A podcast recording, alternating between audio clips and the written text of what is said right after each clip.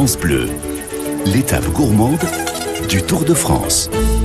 Et oui, il est l'heure de partir sur la grande boucle du côté. Alors, on reste dans la même région finalement, puisque le Tour de France est en Auvergne-Rhône-Alpes. Il est du côté des Alpes. Alors là, je crois que c'est le mur des Alpes aujourd'hui qui les attend. Mais juste avant, eh bien nous, euh, on a notre cycliste plutôt gastronome. hein. Elle est plus à table que sur le vélo, je crois. Notre amie Nathalie Elal. Bonjour à vous, Nathalie. Bonjour à tous. Alors Nathalie, aujourd'hui, vous n'y êtes pas allée de main morte. Fromage et pâtes entre Albertville et le col de Granon. Bah oui Loïc, en effet, mais pas n'importe quel fromage, ni n'importe quelle pâte, parce que le Beaufort, il est fabriqué à plus de 800 mètres d'altitude, à partir du lait de vache tarine, c'est le nom de la race. Et puis il existe une autre variété de Beaufort, encore plus aromatique, qui elle est confectionnée à plus de 1500 mètres d'altitude. C'est un fromage très ancien, hein, qui naît au XVIIe siècle, dans la vallée du Beaufortin, quand les habitants se mettent à fabriquer des meules d'environ 40 kilos, semblables aux gruyères. Le gros vire, parce que c'est son nom autrefois, il s'appelle pas le Beaufort, mais le gros vire, il se conserve et puis il voyage particulièrement bien. Et présente une particularité, c'est un talon concave qui va faciliter son transport à dos de mulet et surtout qui va lui éviter de s'affaisser pendant l'affinage.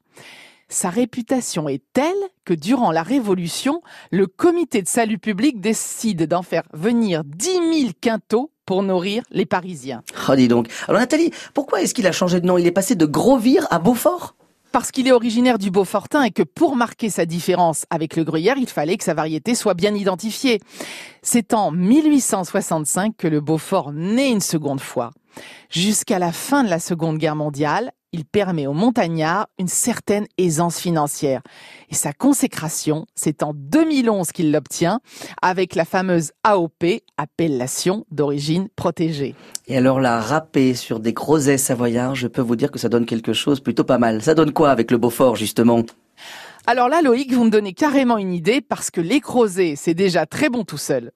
Ces petites pâtes carrées fabriquées avec de l'eau, des œufs, de la farine de sarrasin et du sel, elles sont apparues au XVIIe siècle dans la vallée de la Tarentaise. En fait, il s'agit de la même pâte que les lasagnes. Alors d'où vient leur, leur drôle de nom finalement?